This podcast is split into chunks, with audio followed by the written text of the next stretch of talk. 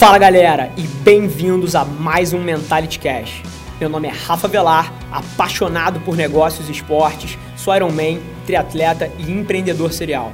A cada semana eu dedico alguns minutos do meu tempo para responder as suas perguntas, com o objetivo de te tirar da inércia, para que você possa atingir todo o seu potencial. Muito obrigado por investir seu tempo comigo aqui hoje e vamos nessa!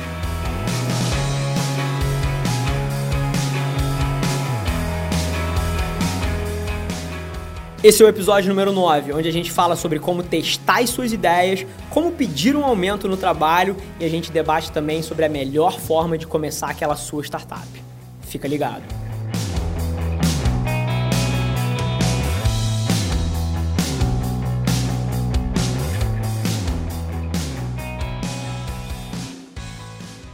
Estou há 19 horas acordado é, bastante cansado. Hoje a gente mudou um pouco a dinâmica de gravação do programa para tentar fazer isso com os lives também, porque eu sei que na hora que a gente grava, geralmente 5, 6 da manhã, não é o horário ideal para alguém assistir algum conteúdo um pouco mais extenso como o nosso. Então estamos tentando esse horário alternativo. É, o objetivo a gente ainda não sabe muito bem como vai funcionar. É, a esperança é que o pessoal interage aí é, pelo Instagram e pelo, e pelo Facebook. Mas, mais uma vez, eu não eu não estou tendo acesso com as perguntas, a gente vai tentar entender como a gente vai usar a interação da galera no meio do programa, já que as perguntas são fixas. Então, mais uma vez, cheguei dos Estados Unidos no sábado, direto aqui para a empresa, trabalhei domingo também, muita coisa boa, muita coisa grande saindo. É, nunca na minha carreira eu vi um momento tão grande e eu acredito profundamente que quando as coisas estão indo bem, você tem que espremer cada gota. Eu bato muito nessa tecla, eu acho que são raros os momentos onde a sua sorte joga a favor da sua preparação. Então, na hora que esse momento chega, você tem que espremer todas as gotas e é o que a gente está tentando fazer aqui. Então, tendo dito isso, é, vamos para a primeira pergunta que eu sei que segunda noite é um dia sagrado, tem novela das oito, tem, tem filme no Netflix, então a concorrência é grande, mas estou super feliz, inclusive isso daqui, é, que parece um, um chapéu Rastafari, mas não é, é um porta-treco lindo, é, feito à mão, é um dos, é um dos símbolos do sucesso do que a gente está fazendo, sucesso do que a gente está fazendo aqui. Isso aqui foi um presente que eu ganhei é, de uma das pessoas que acompanha o programa aí. É, fiquei até emocionado no dia. É, ela tinha uma profissão, não, não quero citar nome, não quero nada, mas ela tinha uma profissão que ela fazia só pelo dinheiro. E ela, depois de assistir três, quatro peças do nosso conteúdo, mandou uma mensagem dizendo que ela tinha escolhido seguir o sonho dela. É, até me interessei mais sobre o que ela fazia e a pessoa super talentosa. Eu tenho certeza que se ela tiver a perseverança para perseguir a paixão dela, ela vai dar muito certo. É, ela faz esse tipo de, de, renda, esse tipo de trabalho para bebês recém-nascidos. É, o mercado dela são, são hospitais, são clínicas é, de, de parto. Então tem tudo a ver com o neném recém-nascido ter. Ela faz bichinhos é, com polvos, tubarões, girafas, todos feitos de tecido, fantástico o trabalho dela. É, não sei o que ela estava fazendo antes da vida sem fazer isso. Inclusive, achei um case de sucesso lá nos Estados Unidos de uma mulher que faz mais ou menos a mesma arte que ela e que transformou essa paixão, transformou esse, esse hobby dela numa empresa de, multimilionária. Então, eu acho que isso dá, dá luz no fim do túnel. Mais uma vez, se você tem talento, se você tem garra, não tem nada te segurando. Então, fico até emocionado de, do presente aqui. Não é pelo valor, não é pelo, pelo, pelo que ele é, é de forma funcional, mas é o simbolismo do valor que a gente tem trazido para as pessoas que estão dedicando aí 10, 15 minutos. Então, não podia deixar de falar isso. É super emocionante para mim passar por essas experiências. Mais uma vez, a gente já teve várias interações, mas essa sem dúvida foi a mais profunda. Então, desejo tudo de bom é, para você e muito boa sorte nessa jornada. E vamos cair na primeira pergunta, que estou há quase 10 dias sem fazer isso e estou seco para gerar algum valor para vocês. A primeira pergunta do nono episódio é do Gerard de Rouro. Rafa, você já mencionou sobre testar as ideias antes de começar o empreendimento. Consegue contar mais sobre o que seria testar as ideias e como fazer isso? Além disso, poderia dar um exemplo? Bacana, Gia. É, então, a tua pergunta é sobre te, como testar ideias, como testar hipóteses é, de um negócio. E, de preferência, com exemplo. O exemplo eu já tenho aqui, é ótimo. É, exemplo aqui em house mesmo, de coisas que a gente fez. Mas, mais uma vez, vou primeiro falar sobre a minha visão sobre testar a ideia. Né? Tem muita gente que fala sobre isso, tem muita literatura acadêmica, mas, mais uma vez, a minha experiência é de execução, porque mais, o dinheiro é meu. Então, eu me preocupo muito com a forma como ele é gasto. Então, eu tento sim testar as minhas hipóteses o máximo possível antes de ir com tudo dentro de uma iniciativa. E a forma como eu faço isso é identificando quais são as coisas que precisam ser verdade então, qualquer negócio que você queira abrir, tem certas coisas que precisam ser verdade para que o seu negócio dê certo. Então, são hipóteses acerca do seu produto, se o seu produto é bom se ele é ruim, são hipóteses acerca do seu mercado, se o seu mercado quer esse produto ou não quer, ou se ele já é atendido de outra forma, são hipóteses acerca de preço, se o mercado já é atendido, será que você é mais barato? Será que você consegue ter um produto mais caro, mas que é melhor? E são hipóteses acerca do teu time. É, se você tem o time certo para fazer essas coisas, porque ideias, o mundo está lotado. As pessoas que vão executar o que você bolou aí na sua cabeça é que vão tirar o negócio do chão e é o que vão fazer a ideia dar certo. Então, são várias coisas que você, que você tem que testar. Primeiro, se o mercado quer aquilo que você resolveu oferecer, a quantidade de gente que inventa uma coisa que ninguém quer, no mundo de hoje, nesse mundo de aplicativo, nesse mundo de internet, é bizarro. E depois as pessoas se frustram. Ah, mas eu não estou vendendo. Ah, é, ninguém, ninguém, eu fiz um aplicativo, desenvolvi, ninguém baixa ele na Apple Store. Foda-se o seu aplicativo.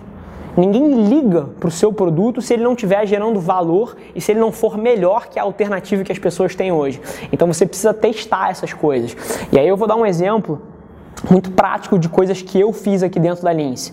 A Lince era uma, era uma indústria, ela fabricava e comercializava produtos. A gente nunca antes tinha tido um esforço comercial na parte de serviço, a gente não vendia serviço de forma ativa. Então, uma das primeiras coisas que eu fiz aqui, e aí voltando à sua, à sua ideia de teste, eu não tinha tempo para fazer com as próprias mãos, eu estava focado em outras coisas muito mais relevantes. Então, a primeira coisa sobre o teste é que você não pode abandonar o seu ganha-pão para ir testar uma ideia louca. Você tem que ter uma alocação de tempo responsável. Então, eu contratei um estagiário literalmente, um estagiário. O nome dele é Elrian Matos, hoje em dia é um dos principais membros do time de vendas da empresa aqui. Contratei ele, devia estar no. se formou agora, mas devia estar no quarto período da faculdade, se eu não me engano.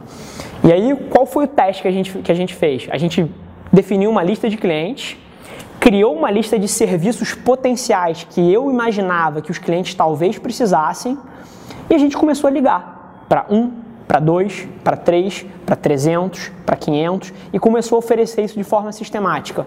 Ao custo de um estagiário, a gente testou essa hipótese. A gente deve ter criado, na boa, mais de 14 produtos diferentes, produtos desses serviços, né? mais de 14 coisas diferentes para vender. Hoje em dia a gente vende 3, ou seja, 11 dessas coisas que a gente criou não deram certo, mas as três que deram certo Ano passado a gente vendeu mais de um milhão de reais em serviço. No ano que começou, a gente vendeu mais de 500 mil reais de serviço e esse ano a gente deve vender alguma coisa perto de 2 milhões de reais de serviço. Então isso tudo começou com um custo de um estagiário. E, e aí que eu vejo a maioria das pessoas se afogando, porque as pessoas alugam uma sala, compram máquinas, alugam um servidor, fazem um, contratam um designer para fazer um website, fazem cartão de visita, criam roupa é, para camisa social para o time inteiro, contratam um monte de coisas supérfluas antes de testar se as pessoas querem o que você está vendendo. Então, antes de você contratar um site, antes de você alugar um espaço, antes de você criar uma literatura, cara, você tem que testar as suas hipóteses comerciais. Se o mercado quer o que você quer, se você consegue fornecer a um preço que eles gostariam e se o que você está fornecendo é melhor que as alternativas. Qualquer outra hipótese, você vai tomar um pé na bunda na hora que você tentar implementar isso. Então, tem esse case do, da área de serviço. A segunda área a área de radioproteção, e vocês vão perceber que eu adoro telefone. É, a gente tinha um prestador de serviço aqui que, que prestava um serviço que a gente não gostava. É, e eu resolvi cancelar esse contrato e fazer de forma interna. A partir do momento que a gente começou a fazer o que esse prestador de serviço fazia com as próprias mãos, a gente começou a criar essa competência, começou a desenvolver essa habilidade de fazer essa tarefa. Teve um dia que a gente entendeu que a gente já era capaz o suficiente de vender isso para fora da empresa. Só que, mais uma vez, eu não contratei o time de técnicos todo que ia executar esse serviço. Eu não criei um website de 50 mil reais, eu não criei um aplicativo de 110 mil reais. Eu não gastei milhares de reais voando o Brasil inteiro para ofertar isso cara a cara com o cliente. E aí está o grande lance. É quem está disposto a fazer o trabalho que é necessário para tirar um negócio do chão. O que, eu fiz? Junto de mais uma pessoa que é o meu braço direito nessa área. A gente simplesmente passou os próximos dois meses ligando para todas as empresas no Brasil que a gente suspeitava que poderiam querer esse serviço e tentando vender. E aí você pode me chamar de louco, você pode me chamar, ah, isso não é a maneira certa. Cara, se não é a maneira certa, tem alguma coisa errada com o mundo, porque a gente vai vender 3 milhões de reais nessa área esse ano. Mas a gente vendeu os primeiros produtos sem ter nem como entregar. A gente não tinha os técnicos para executar o serviço e a gente já tinha vendido três ou quatro serviços, só validando as hipóteses. E aí, depois que a gente vendeu, a gente foi no mercado contratar essas pessoas e treinar essas pessoas para entregar. No começo, o serviço não é maravilhoso, o serviço não é perfeito, mas você tem que aceitar essas imperfeições, porque a perfeição, para quem está começando, você simplesmente não pode pagar por ela.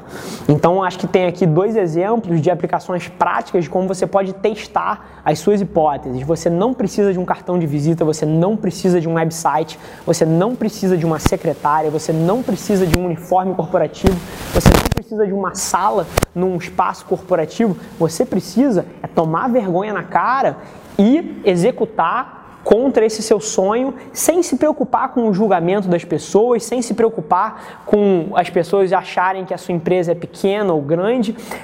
A quantidade de gente começando um negócio que é aleijada pelo que ela acha que as pessoas vão pensar do que ela está fazendo é enorme. E se você quiser ser chique, em vez de testar as suas hipóteses, você vai perder nesse jogo. E a segunda pergunta é do Júlio César. Rafa, existe hora certa e como devemos conversar sobre um aumento? Eu acho que, independente da resposta que eu der, amanhã vão existir alguns comentários engraçadinhos aqui na empresa. Mas, mais uma vez, é... Pô, super obrigado pelo feedback, mas essa pergunta foi demais. Vamos lá. É... Mas não, não tem saia justa aqui não, até porque eu tenho uma política muito clara sobre o que eu penso de aumento de salário e sobre o que eu penso de remuneração. E todo mundo aqui sabe disso Inclusive no nosso material de onboarding tem umas duas, três páginas que falam só disso. E, e eu vou primeiro começar falando do que eu acredito que é a melhor maneira para depois te falar sobre a hora certa de você pedir um aumento. O que eu acredito é que o funcionário da empresa, o membro do time, nunca deveria ter que pedir um aumento. Isso é trabalho do gestor. É trabalho da liderança da empresa saber reconhecer quem está contribuindo para aquele resultado, quem está merecendo e gerando um valor maior em comparação com a fatia que está recebendo em troca. Então é um trabalho da liderança estar tá constantemente analisando isso, porque é muito bonito você falar que, que você trabalha por amor e que você trabalha por propósito, que você acredita na causa, isso tudo é muito legal sim, mas faz parte do reconhecimento você remunerar as pessoas de maneira adequada. E é trabalho do gestor estar tá o tempo todo mapeando o ecossistema da empresa para entender se tem alguém que está sendo subremunerado. Isso não é para ser. E mais uma vez, para as pessoas que são extremamente práticas e que não colocam as pessoas em primeiro lugar e que querem um dinheiro, eu vou te dizer que é burro você fazer qualquer coisa diferente disso pelo seguinte: a hora que você tiver um membro da sua equipe gerando muito valor e que você não esteja reconhecendo o valor que ele está gerando, das duas, uma. Ou ele vai se sentir preterido e vai ficar insatisfeito e provavelmente a performance dele vai cair e, o e, e a falta de resultado que ele vai gerar vai ser muito maior do que o aumento que você daria para ele. Então isso é um. E o número dois é que eu te digo uma coisa não importa o quão você acha que as pessoas são leais a você, o quão você acha que elas são compradas na sua causa. Se você não reconhecer o trabalho delas, elas vão procurar coisas aí fora para justamente se aproveitar dessa arbitragem, onde elas estão valendo mais do que elas estão ganhando aqui. Então elas vão mudar de lugar para realizar essa arbitragem, para realizar esse ganho que você não está reconhecendo. Então você vai se comprar uma dor de cabeça, porque esse teu funcionário que é uma estrela hoje em dia que, é um alto, e que performa em alto nível, ele vai virar para você e vai falar assim: pô, recebi uma oferta do lugar XYZ por 20% a mais. E fica muito feio você cobrir a oferta, porque isso mostra que você pagaria mais para ele, mas você esperou ele vir com isso para você para que você desse. Então, é uma linha muito tênue entre, entre você deixar de reconhecer as pessoas e ter um ganho financeiro, porque está economizando dinheiro com salário, e você passar a perder performance e perder a confiança do seu time, porque você quer espremer cada gota de lucro que o teu negócio pode dar. Isso é uma atitude totalmente focada em curto prazo totalmente focada em curto prazo. O maior retorno financeiro que você pode dar para a sua empresa é o RH. E se você não cuidar bem das pessoas, vai tudo por água abaixo.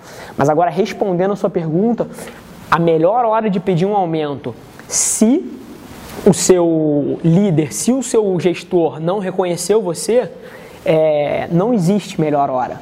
As pessoas adoram essa coisa de uma regra de ouro para anotar num bloquinho e ficar procurando esse momento para pedir um aumento. Não existe. Cada situação é uma situação. O que você precisa entender é como navegar o cenário político da sua organização. Cada organização é diferente, cada gestor é diferente. E você precisa ser malandro e safo o suficiente para navegar esse ecossistema. Você precisa entender qual é o momento onde o poder de barganha está com você e você pode espremer esse gestor que está sendo um safado porque não está te dando esse aumento. Mas eu te digo uma coisa: não é sempre a culpa do gestor. Eu conheço várias pessoas que acham que são muito melhores do que são e que acham que mereciam um aumento X, Y e Z, quando na verdade não mereciam nem ganhar o que ganham.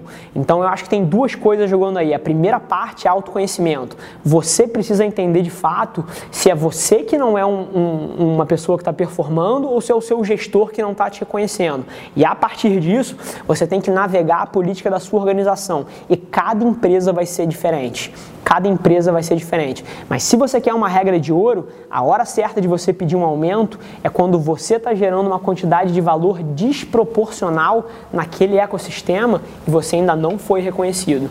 Porque das duas, uma, ou você vai ganhar esse aumento, ou você precisa ralar dessa organização, porque o teu gestor não merece o teu empenho ali, não merece o teu apoio àquela causa. A última pergunta é do Matheus Souza. Rafa, qual é a melhor maneira de abrir uma startup, de modo que a pessoa não confunda sonho com realidade? Bom, Matheus, é, eu vou responder a tua pergunta, mas primeiro eu queria te dar um choque de realidade. Se você quiser abrir uma startup, você já se fudeu. Porque o que você precisa, precisa tá na sua cabeça é abrir um negócio. E qual é a diferença? E você pode falar que a diferença é semântica, mas não é semântica, semântica porra nenhuma. A maioria das pessoas que falam em abrir uma, abrir uma startup, o que elas querem é uma desculpa para não gerar resultados no curto prazo. Ponto. É uma desculpa para fazer um escritório bonitinho antes de fechar a primeira venda. É uma desculpa para encher um time de programadores e ficar adicionando features e mais features e mais features num aplicativo que ninguém quer e que você já está vendo que ninguém quer, mas você, porque você é uma startup, você tem o privilégio de atrasar o esforço comercial. Então a primeira coisa que você precisa fazer é limpar a sua cabeça dessa mentalidade de começar uma startup. O que você precisa fazer é começar um negócio e negócios ganham dinheiro. Ponto. Caixa é oxigênio. Então, a partir do momento que você mudar essa mentalidade, você abrir um negócio, bacana, o seu negócio pode ser uma startup, ele pode estar começando, mas você não pode ter na sua cabeça essa desculpa para não gerar resultado de curto prazo, porque eu acho que tem uma coisa muito errada hoje em dia na forma como as pessoas olham para o cenário do empreendedorismo. As pessoas veem como, como uma vitória você levantar capital de investidor, você arranjar dinheiro de fora. Isso é uma derrota. Você levantar dinheiro de fora é um reconhecimento de duas coisas. De número um, que você não teve capacidade de monetizar o seu negócio e de crescer o seu negócio de uma maneira sustentável, gerando dinheiro. Um. E dois, tem muita gente que, que levanta capital de fora e que arranja investidor em troca do conhecimento dessas pessoas. E mais uma vez, um objetivo nobre, acho que você está cercado de pessoas boas, é sempre válido. Mas não deixa de ser um reconhecimento que você não tem a capacidade de tocar aquele negócio sozinho. E você precisa é, do acesso que essas pessoas têm, você precisa do conhecimento que essas pessoas têm, você precisa do apoio e das habilidades que essas pessoas vão trazer.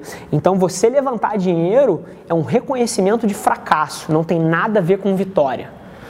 Agora, se você quer abrir um negócio, a melhor forma de você fazer, e eu acho que eu já toquei nesse ponto aqui várias vezes, e, e, a gente volta até para a primeira pergunta, é você testar se você está sonhando ou se você tem uma, um, um, negócio real na sua mão.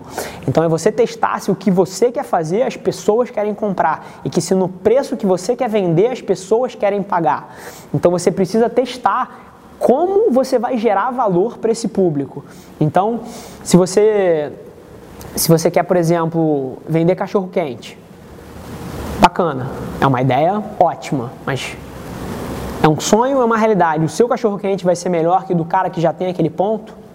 Não sei. A rua que você vai pegar é uma rua que tem movimento suficiente para valer o custo do seu tempo e não seria melhor você estar tá fazendo outra coisa? Não sei. O cachorro quente que você vai fazer, ele, ele vai fidelizar as pessoas ou você vai ser mais uma commodity que o cara vai olhar para o seu carrinho, olhar para o carrinho do lado e vai pagar pelo mais barato? Então, são várias dessas coisas que você precisa ter autoconhecimento suficiente de entender quem é você e que se o produto ou serviço que você criou é de fato diferente. Porque a maioria das pessoas começa fazendo e se arrepende justamente porque não antecipou essas coisas. Então, mas é, é, até contraditório, porque a melhor maneira de você começar um negócio é fazendo. Só que não é meter a mão no escuro. Você tem que fazer um trabalho de casa. Você tem que entender quais são os seus talentos e o que, que vai te diferenciar da porrada de gente que está aí fora que está tentando ganhar também. Então, você tem que ter autoconhecimento suficiente, entender quais são os seus talentos e dedicar o seu esforço contra essas áreas. E aí, meu amigo, é meter a mão na massa e é trabalhar. Eu tô acordado às 19 horas aqui, não é à toa.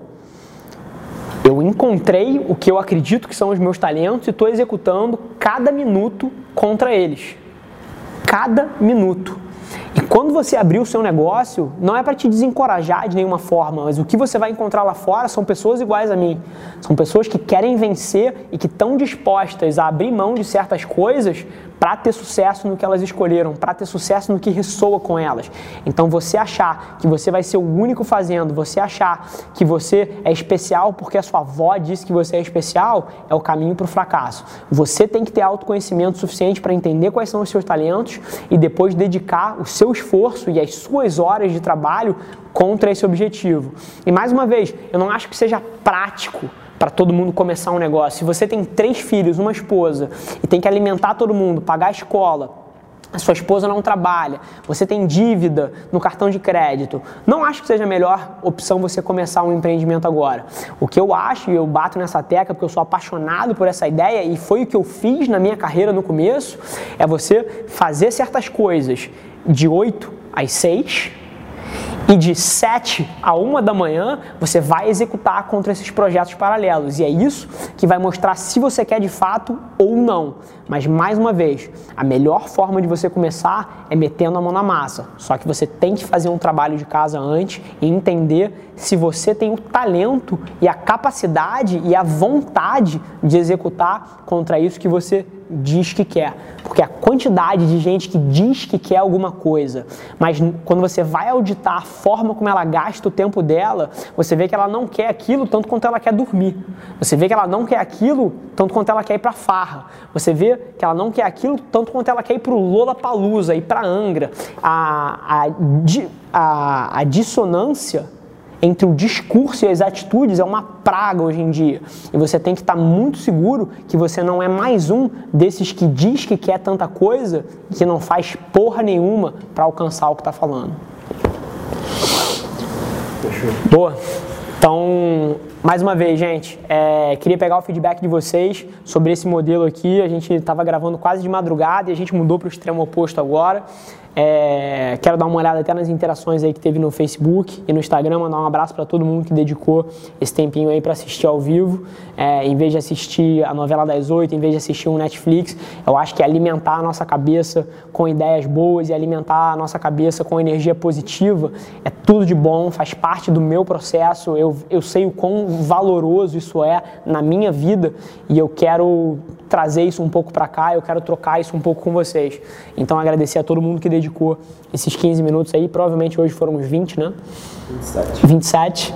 Então, é, agradecer a todo mundo. É, a energia hoje estava muito boa, apesar de eu estar super cansado. Eu acho que a gente conseguiu debater temas super interessantes aqui. E tô de volta. Quinta-feira a gente se vê de novo. Galera, por hoje é só mas você não tem ideia de quanto eu aprecio você ter investido seu tempo aqui comigo. Muito obrigado. E lembre-se, se alguma coisa nesse conteúdo ressoou com você, ou se você acha que alguém que você conhece pode se beneficiar desse conteúdo, divide com ela. E não se esquece de seguir as nossas páginas no Instagram e no Facebook para ter acesso a conteúdos exclusivos diariamente. E eu te proponho um desafio. Vamos colocar esse podcast no top 100 do Brasil? É só ranquear a gente com 5 estrelas que a gente vai estar um passo mais perto desse sonho. Vamos que vamos. Um abraço.